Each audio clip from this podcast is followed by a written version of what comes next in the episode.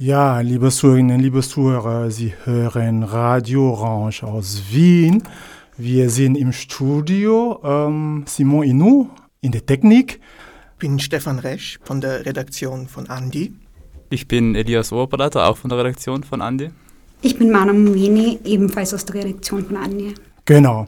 Ja, heute ist ein sehr, sehr, sehr schöner Tag da draußen. Es ist sehr, sehr heiß, aber gleichzeitig sind wir hier im Studio weil wir natürlich äh, unsere Arbeit gemacht haben, Stefan, unser Team. Äh, die Margit ist krank. Ähm, gute Besserung, Margit, zu Hause. Was haben wir heute, Stefan? Ja, wir haben heute, und ich glaube, da kann ich gleich äh, das Wort weitergeben, einen Beitrag über eine Kundgebung letztes Wochenende in Wien mhm. von Rise Up for Rojava. Ja, genau. Ich war letzten Samstag auf der äh, Demonstration und anschließend auf der Feier äh, anlässlich von zehn Jahren Frauenrevolution in Rojava und habe dort mit äh, zwei der OrganisatorInnen und, äh, gesprochen und auch sonst äh, etwas von der Atmosphäre aufgenommen und mich ein wenig mit dem Thema auseinandergesetzt, was da vor zehn Jahren in Nordsyrien passiert ist.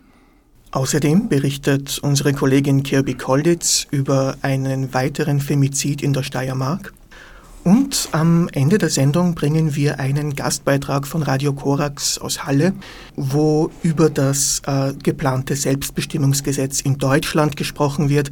Das soll in Deutschland äh, ja das äh, 40 Jahre alte Transsexuellengesetz ablösen und äh, damit die selbstbestimmte Änderung von Personenständen vereinfachen. Ja, Manna, was hast du überhaupt? Heute? ähm, ich muss ehrlicherweise sagen, ich habe dem Stefan viel über die Schulter geschaut. Der Stefan ähm, war so nett und hat mich ein bisschen eingewiesen, auch wenn ich zugegebenermaßen eine schwierige Schülerin bin, das was Technik gut. betrifft. Ja. Ähm, aber ja, ich habe jetzt mal erste Einblicke gewinnen können und dafür bin ich sehr dankbar und ich hoffe, das auch anwenden zu können, können ja. in naher Zukunft. Das ist auch Andy. Learning by doing, oder Stefan? Absolut, absolut. Und obwohl wir jetzt dann in die Sommerpause gehen, wir haben auf jeden Fall für September schon wieder was in der Pipeline, mit dem wir dann weitermachen können. Wieder, wieder, wieder, wieder, wieder und wieder machen können. Was genau, ähm, das bleibt in den Sternen oder weiß man schon was? Äh, wir haben noch einen Beitrag eben von Mana und KollegInnen über die Organisation SOS Balkanroute äh, in der Pipeline. Ansonsten, nachdem wir ja eine Nachrichtensendung sind, bleibt bis zum Ende der Sommerpause noch viel Zeit, dass was passiert. Ja, es ist ein Luxusteam. Wir, wir erlauben uns eine Sommerpause. Ja? Also die Nachrichten werden auf uns warten, ganz sicher, oder? Ja, ich hoffe doch. Also wenn sich die Nachrichten so langsam bewegen wie ich bei der Hitze, dann kein Problem. Ja. Äh, was für spannende Sachen gab es auch dieses Jahr für die, die im Team waren?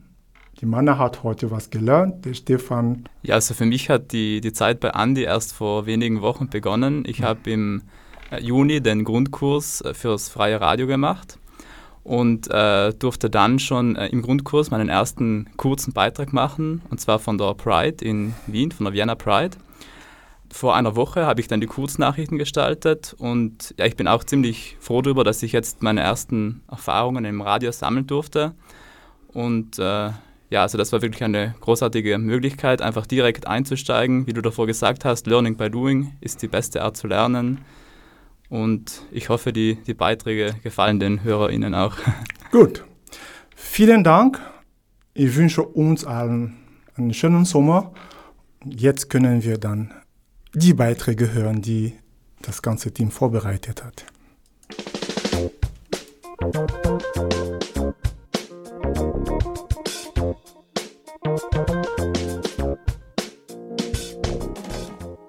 Willkommen bei Andi, dem alternativen Nachrichtendienst auf Orange 94.0, jeden Freitag um 17 Uhr. Heute haben wir Beiträge zu diesen Themen vorbereitet. Das Bündnis Rise Up for Rojava Wien feierte zehn Jahre Frauenrevolution in Rojava. Im steirischen Leibniz wurde eine 41-jährige Opfer eines Femizids. Danach blicken wir mit einem Gastbeitrag nach Deutschland. Die tagesaktuelle Redaktion von Radio Korax aus Halle berichtet über das von der deutschen Regierung geplante Selbstbestimmungsgesetz.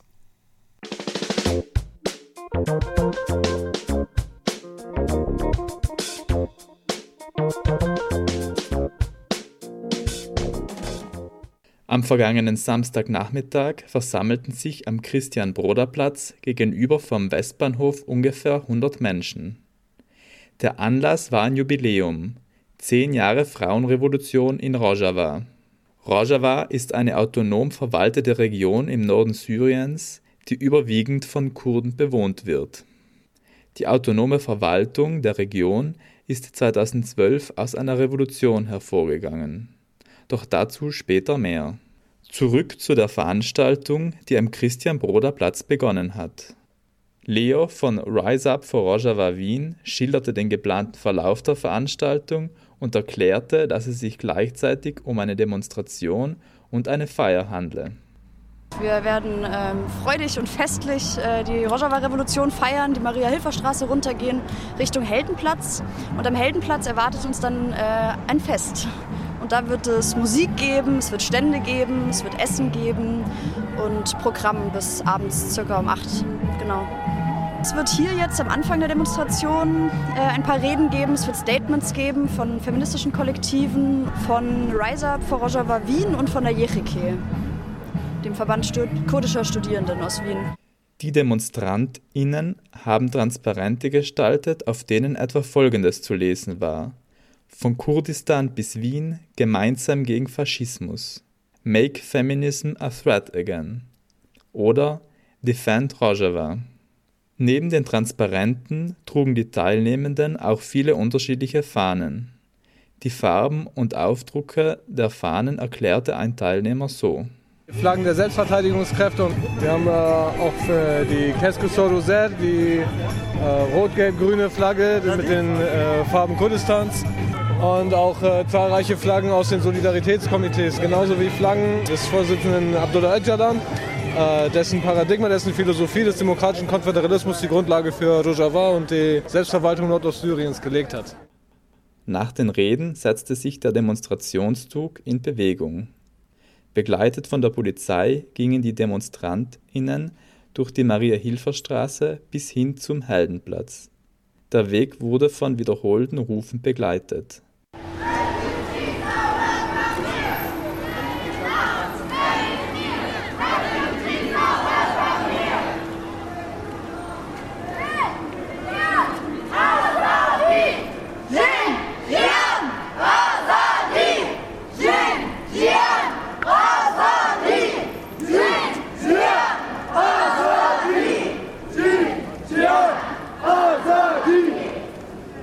Der Leitspruch, den Sie gerade hörten, Jin Jian Azadi, ist kurdisch. Ins Deutsche übersetzt bedeutet er Frauen, Leben, Freiheit.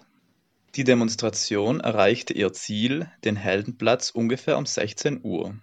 Hier ging man nach weiteren Reden zum festlichen Teil über.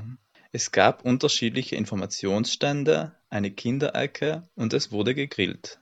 Natürlich gab es auch Musik. Abseits der Feier bot sich die Möglichkeit eines längeren Gesprächs mit Leo von Rise Up for Rojava Wien und Sogomon Telirian vom Verband der Studierenden aus Kurdistan. Ziel des Gesprächs war es in Erfahrung zu bringen, worin sie die Errungenschaften der Revolution in Rojava vor zehn Jahren sehen. Sogomon Telirian begann mit einer Erzählung der Ereignisse in Rojava im Jahr 2012. Wir haben im Mittleren Osten, konkret in Nord- und Ostsyrien, eine jahrzehntelange Organisierung der Gesellschaft, eine Organisierung an der Basis durch Aktivistinnen, durch Kaderinnen und durch Menschen aus der Zivilgesellschaft, die von Tür zu Tür gegangen sind und die Menschen persönlich angesprochen haben, sie politisiert haben und ihnen ein Bewusstsein versucht haben aufzubauen. Das hat darin gefruchtet, dass am dass 2011, als der Bürgerkrieg losgegangen ist, ein Vakuum gefüllt werden konnte aufgrund der Organisierung der Basis, aufgrund des Rückhaltes der Menschen in Nord- und Ostsyrien, 2012 konnte dann die Revolution mit den Menschen ausgerufen werden und ausgeweitet werden. Wir haben dann den IS gehabt, der an Land gewonnen hat, der Chaos reingebracht hat, aber auch da konnten die Volksverteidigungseinheiten und die Frauenverteidigungseinheiten Gebiete erkämpfen, den IS zurückschlagen und somit auch die Revolution erweitern und viel mehr Bevölkerungsanteile an der Revolution beteiligen. Aus der Revolution ging ein eigenes kurdisches Gebiet hervor, das sich in der Form des demokratischen Konföderalismus organisierte. Diese Form der Verwaltung und Herrschaft basiert auf einem mehrstufigen basisdemokratischen Rätesystem. Besonders wichtig ist auch der feministische Grundsatz, der der Revolution zugrunde liegt. Also es ist ein Bildungssystem sozusagen neu etabliert worden, das vor allem auch einen Fokus auf ähm, feministische Aspekte legt. Also solche Momente wie es Frauen zu ermöglichen, sich aus ihrem Alltag zurückzuziehen und von ihrer Arbeit sozusagen frei zu bekommen, um auf Bildung zu gehen, die Wochen oder Monate gehen können, um ein, eine Ideologie, ein neues Verständnis von Gesellschaft auch gemeinsam sich zu erarbeiten und zu lernen. Seit dem Beginn des Krieges in der Ukraine hat sich auch für die Menschen in Rojava einiges geändert. Der demokratische Konföderalismus, wie er in Rojava praktiziert wird, war dem türkischen Präsidenten Recep Tayyip Erdogan schon immer ein Dorn im Auge. Die öffentliche Aufmerksamkeit konzentriert sich zurzeit auf den Krieg in der Ukraine. Erdogan nutzt das, um seine Repressionen auf die Verwaltung und die Menschen in Rojava zu intensivieren. Die aktuelle Lage in Nord- und Ostsyrien und kurdisch auch Rojava genannt, ist in der aktuellen Zeit von einer neuen türkischen Invasion bedroht. Konkret geht es um die Orte Minbic und Tiltemer, wo ein Einmarsch der Türkei stattfinden kann. Es geht nur noch um die letzten Erlaubnisse der Mächte, wie zum Beispiel Russland, die dort die Gebiete kontrollieren, der Luftraum und Reaktion des Assad-Regimes. Das ist die aktuelle Lage und somit auch gleichzeitig wird jede Errungenschaft der Revolution somit bedroht. Die Angehörigen der kurdischen Volksgruppe in Rojava bemühen sich daher aktuell vor allem um die Beibehaltung des Status quo. Durch die Demonstration sollte auf die drohenden Gefahren aufmerksam gemacht werden. Das Jubiläum war aber auch ein Grund zu feiern. Dieser Beitrag zur Demonstration und zu den Feierlichkeiten des Jubiläums 10 Jahre Frauenrevolution in Rojava wurde gestaltet von Elias Oberparleiter. Vielen Dank fürs Zuhören.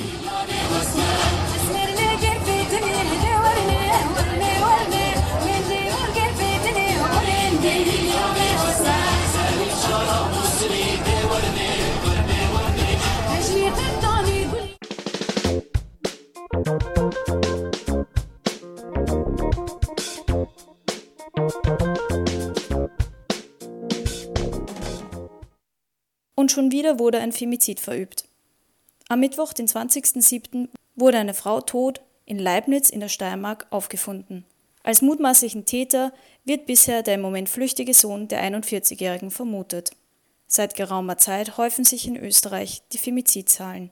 Laut Berichten der autonomen Frauenhäuser Österreich sind es bereits 20 Morde dieses Jahr. Im vergangenen Jahr waren es laut einer Kriminalstatistik der Polizei 29. Einen traurigen Höhepunkt stellte das Jahr 2018 dar.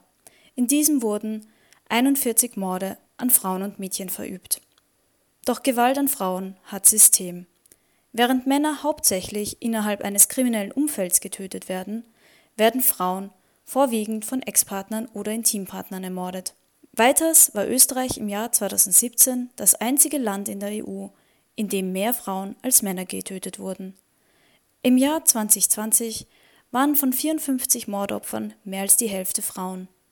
Erst letztes Jahr forderten Vereine 228 Millionen Euro und 3000 zusätzliche Arbeitsstellen, um Frauen besser betreuen zu können.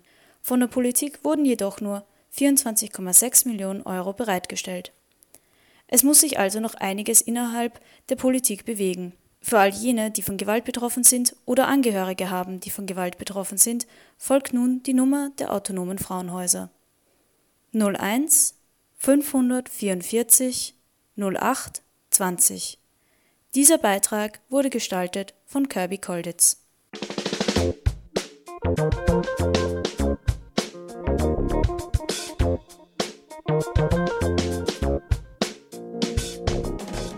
Das Selbstbestimmungsgesetz soll die Änderungen des Geschlechtseintrags für Transpersonen und intergeschlechtliche Personen erleichtern. Das Gesetz soll das seit Jahren in der Kritik stehende sogenannte Transsexuellengesetz von 1980 ablösen. Und über das Selbstbestimmungsgesetz und seine Inhalte wollen wir jetzt sprechen mit Sam Seemann von Queer Rainbow Family. Queer Rainbow Family ist ein Verein, der ein Begegnungsort für alle LGBTQIA-Personen sein will und Angebote zu Beratung und Austausch gestaltet. Das Selbstbestimmungsgesetz wurde Ende Juni vorgestellt. Zunächst die Frage, wie beurteilst du den Gesetzesentwurf? Ich finde den Gesetzesentwurf bis jetzt wirklich sehr gut. Ich denke, da könnten noch zwei, drei kleine Feinheiten vielleicht noch dran geschraubt werden, damit es auch für andere Menschen, die sich nicht damit beschäftigen, tatsächlich irgendwie verständlicher und sicherer wirkt. Aber im Großen und Ganzen äh, total happy mit den Eckpunkten und freue mich drauf, wenn es umgesetzt werden kann. Was sind es denn für Punkte, die du dann noch äh, verbessern würdest? Ich würde da vielleicht nochmal die Rechtssicherheit tatsächlich thematisieren. Ähm, wie sieht es beispielsweise aus? Wie oft darf ich meinen Geschlechtseintrag, meinen Namenseintrag ändern? Dann vielleicht nochmal in den Kinder-Jugendbereich halt reingehen, ähm, dass es auch für Kinder und Jugendliche zugänglich ist, wo die Eltern die Kinder, Jugendlichen nicht unterstützen, weil das ist noch nicht ganz so sicher dargestellt, finde ich, weil immer die Erziehungsberechtigten äh, mitentscheiden müssen, was ja erst einmal okay ist, aber es gibt ja auch viele Kinder, Jugendliche im trans- und nicht-binären Bereich, wo die Eltern nicht hinter den Kindern und Jugendlichen stehen und da wäre es äh, eine Erleichterung, wenn es da vielleicht noch ein Zusatzgesetz geben würde, dass es auch da möglich wäre, ohne das Familiengericht mit zu involvieren. Ja, du sprichst es gerade an. Ähm, ab welchem Alter äh, soll denn das Selbstbestimmungsgesetz dann überhaupt gelten? Ab 14 tatsächlich. Das heißt, ab 14 kann man mit den Erziehungsberechtigten hin und äh, selbst angeben, wie man heißen möchte und welchen Geschlechtseintrag man haben möchte oder ob man gar keinen Geschlechtseintrag haben mag. Ähm, du hast jetzt schon so angesprochen, was das Selbstbestimmungsgesetz vorsieht. Es gibt auch äh, von unterschiedlichen Seiten Kritik daran. Manche Stimmen kritisieren unter anderem, dass der Zugang zu Personenstandsänderungen zu leicht gemacht würde. Wie beurteilst du diesen, diesen Standpunkt? Ich finde es äh, eigentlich sehr begrüßend, dass es jetzt vereinfacht wird, weil wir müssen bei dem Transweg, den ganz viele quasi gehen, die transgeschlechtlich sind, ähm, auch einfach mal klarstellen, dass es zwei unterschiedliche Wege gibt. Wir haben einmal den rechtlichen Weg, der bestritten wird, und wir haben einmal den medizinischen Weg, der bestritten werden kann. Ähm, und die beiden Sachen müssen halt komplett differenziert werden.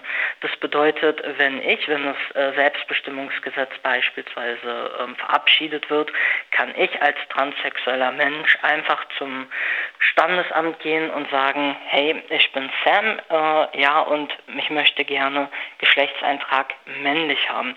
Ähm, damit kann ich dann meinen Personalausweis ändern, meine Geburtsurkunde abändern lassen und meine Zeugnisse und Co. halt alles abändern lassen. Ähm, mehr oder weniger bedeutet das jetzt erst einmal nicht, weil das Selbstbestimmungsgesetz bedeutet ja nicht, ich habe meinen Namen, meinen Geschlechtseintrag geändert und kann jetzt ins nächste Krankenhaus fahren und direkt einen OP-Termin machen.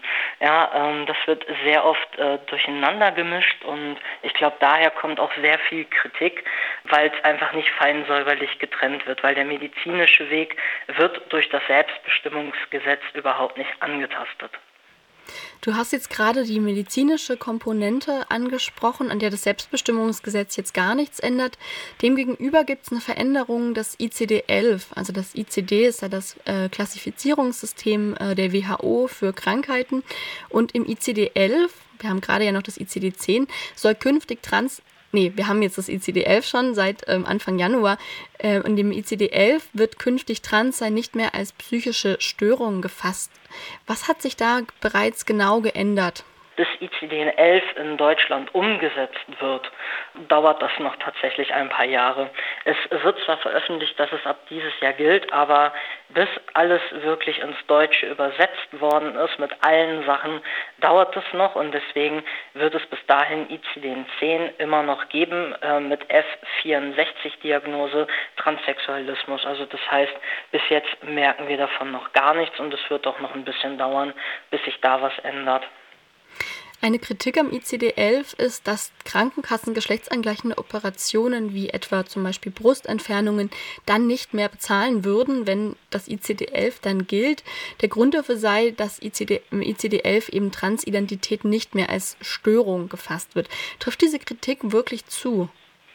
Also ich denke, dass die Kritik nicht zutreffen wird, weil es ist eine Diagnose, es fällt unter sexuelle Gesundheit, es ist eine Geschlechtsinkonkurrenz, die vorliegt. Ähm, das heißt, das beinhaltet ja immer noch, dass Menschen, die transgeschlechtlich non-binary sind, äh, tatsächlich eine sehr starke Körperdysphorie ähm, entwickeln können. Das heißt, dass sie sich mit ihrem Geschlecht, mit ihrem Körper einfach nicht mehr identifizieren können und das macht krank. Ja, das macht ja wirklich krank, wenn man sich in seinen eigenen Körper einfach nicht wohlfühlen kann, weil es einfach nicht passt von dem biologischen Geschlecht, was man bei der Geburt zugewiesen bekommen hat. Und ich denke mal, dass sich da nichts groß ändern wird. Ähm, wenn wir die S3-Richtlinien sehen, die wurden auch erst im Jahr 2020 äh, auf den Weg gebracht. Ähm, und da ist das ja alles auf den neuesten medizinischen Stand tatsächlich schon mit einkalkuliert. Und ich denke, da wird es keine Probleme weitergeben. Ja, wie sieht denn die Situation für Transpersonen in anderen Ländern aus, in denen es ähnliche Gesetze wie jetzt das Selbstbestimmungsgesetz für Personenstandsänderungen schon gibt? Ähm, da ist die Rückmeldung und Statistik auch gesehen, dass es da auch wirklich fast zu keinen äh, Situationen kommt, wo man das hätte überdenken müssen. Das heißt, es haben sich nicht mehr oder weniger Menschen dazu entschlossen, ihren Namen und ihren Geschlechtseintrag ändern zu lassen, sondern es ist eigentlich gleich geblieben tatsächlich. Und es gab keine Fälle, wirklich, die bekannt geworden sind, wo das dazu geführt hat, dass das ähm, straffällig aufgefallen ist, dass Menschen das wirklich genommen haben und ausgenutzt haben, um eine Straftat zu begehen. Also da sind keine Fälle bekannt. Ja, es gab jetzt hier in Halle am vergangenen Freitag einen Vortrag von einer Gruppe. Da ging es auch um das Selbstbestimmungsgesetz und da wurde ähm, auch eine Kritik geäußert. Und es gibt ja auch zum Beispiel eben die Kritik, dass ähm, durch das Selbstbestimmungsgesetz jetzt quasi Personen die äh, sich als Frau ausgeben würden, ähm, leichter in Frauenhäuser kommen könnten. Also es gibt diesen Diskurs. Wie beurteilst du dieses Argument? Das Argument, ähm, klar, Ne, ähm, wenn sowas auf den Weg gebracht wird, Gesetze kann man immer umgehen. Na, wir haben ja auch tatsächlich das Grundgesetz und trotzdem werden ja viele Menschen straffällig, weil sie auch gegen diese Gesetze tatsächlich verstoßen. Ähm, zum Punkt Frauenhäuser, generell zu Einrichtungen äh, in der sozialen Komponente gibt es ja auch immer noch das sogenannte Hausrecht. Und Personen, die ja aufgenommen werden, werden ja tatsächlich auch erst einmal überprüft. Na, und das heißt, das Hausrecht verbleibt ja bei der Einrichtung, die aufnimmt. Und wenn das, äh, die Einrichtung dann sagt, hey, nee, irgendwas ist mir da ziemlich komisch, das passt nicht, kann ich die Bewerberin tatsächlich ja auch ablehnen. Ähm, ich denke, mit den wissenschaftlichen Sachen und der Statistik, die wir aus den anderen Ländern tatsächlich haben, brauchen wir uns da eigentlich nicht ganz so große Gedanken machen, dass es da vermehrt zu Straftaten tatsächlich kommt. Also ich sehe da wirklich gar kein Problem. Jetzt reiht sich ja das, Selbstbe äh, das, Selbstbestimmungsgesetz ein in die Forderung, die es in Transbewegungen seit langem gibt, eben das sogenannte Transsexuellengesetz abzuschaffen. Ähm, wie blickst du so auf die Zukunft? Ist jetzt vielleicht ein großer Punkt schon erreicht? Das ist ein Erfolg. Was sind denn so die Punkte, die jetzt in der queeren oder Transbewegung vor allem, die jetzt gerade noch angestrebt werden? Ich denke, dass die Eckpunkte die, veröffentlichen, die Veröffentlichung der Eckpunkte schon mal wirklich äh, richtig groß und historisch gesehen werden muss, weil es einfach mal was ist, es wird sich damit einfach mal beschäftigt. Ich meine, das Transsexuellengesetz, wie ihr das gerade schon gesagt habt, gilt seit 1980 und seitdem wurde dieses Gesetz überhaupt nicht mehr überarbeitet. Im Gegenteil, das Bundesverfassungsgericht hat immer wieder ähm, Regeln und Gesetze, die dort verankert waren, außer Kraft gesetzt, weil sie einfach gegen die Freiheit und die Menschenrechte von Transpersonen tatsächlich gehen. Ne? Ich meine, wir reden davon, dass in diesem Gesetz immer noch verankert ist, dass man eigentlich zeugungsunfähig oder sterilisiert sein muss, um den Weg zu gehen, dass man medizinische Sachen in Anspruch nehmen muss, bevor man eine Personenstandsänderung durchführen kann. Und der Weg sieht immer noch zwei Gutachten vor, wo wildfremde Menschen über ein urteilen, ob man wirklich transgeschlechtlich ist. Und das sind ja einfach alles Punkte, die immer noch in diesem Gesetz verankert sind. Ne? Ähm, Klar wurden ein paar, wie gesagt, durch das Bundesverfassungsgericht ausgehebelt, aber das Gesetz wurde nie überarbeitet. Ja, und ich meine, das sind jetzt über 20 Jahre, äh, über 40 Jahre, ähm, wo wir dieses Gesetz geltend haben. Seitdem hat sich halt einfach einiges getan und es wäre für die Community tatsächlich einfach super hilfreich, wenn das Selbstbestimmungsgesetz kommt, weil das schon für viele den Leidensdruck einfach enorm äh, wegnehmen würde, wenn man einfach der, die sein kann, die man halt sein möchte. Ja, das ist einfach schon mal super wichtig. Ich kann mich in der Schule anmelden mit dem Namen, mit der Geschlechtsidentität, wo ich mit lebe, wo ich mit klarkomme, wie ich fühle. Und ich glaube, das ist ein super äh, großer Faktor auch für die psychische Gesundheit von trans, intergeschlechtlichen äh, Menschen oder genderfluid dass das auf den Weg gebracht wird. Die Zukunft wäre halt auch, dass das halt besser auch noch äh, in den Medien präsenter wird, dass man genau auf diese Unterschiede, den medizinischen Weg und auch tatsächlich den rechtlichen Weg eingehen würde, weil ich glaube, das würde auch für die große, weite Bevölkerung einfach die Ängste nehmen, dass ein transgeschlechtlicher junger Mann einfach mal eben äh, zum Amt gehen kann, ändert alles und in drei Tagen bekommt man dann OP-Termine, weil das bleibt. Ne, das, äh, der, der medizinische Teil bleibt. Das bedeutet, ich muss weiterhin zwölf Monate in Therapie gehen. Ähm, ich muss psychotherapeutische Begleitung machen. Ich brauche ein Gegengutachten vom Psychiater, ob die Diagnose auch wirklich stimmt, ob ich sonst irgendwelche Diagnosen habe, die zu diesem Gefühl der Transgeschlechtlichkeit beispielsweise führen kann. Ich muss Anträge bei der Krankenkasse stellen. Ähm, es folgt eine Begutachtung durch den MD, also den medizinischen Dienst der Krankenkassen. Das alles bleibt ja beim medizinischen Weg erhalten, plus die ganze Rennerei zu allen Ärzten wie Hausarzt, Endokrinologe, Gynäkologe, Urologe, plus alle Ärzte, die noch damit involviert sind, beispielsweise Hormone noch zusätzlich auszustellen, äh, Pubertätsblocker, dann die ganzen Therapeuten, die dazukommen, die ganzen Ärzte in den Krankenhäusern, die die OPs durchführen. Ja, das heißt, das Argument, dass das gar nicht mehr richtig überprüft wird, ähm, stimmt ja schlicht und weg auch ein einfach nicht mehr.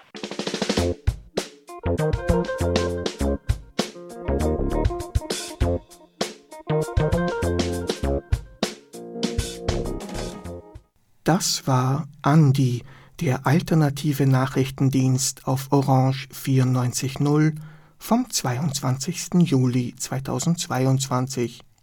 Alle Sendungen gibt es online zum Nachhören auf cba.fro.at unter Andi Nachrichten. Andi geht mit der heutigen Sendung in die Sommerpause. Im September sind wir wieder freitags um 17 Uhr auf Radio Orange zu hören. Danke fürs Zuhören, einen schönen Sommer und auf Wiederhören im Herbst. Musik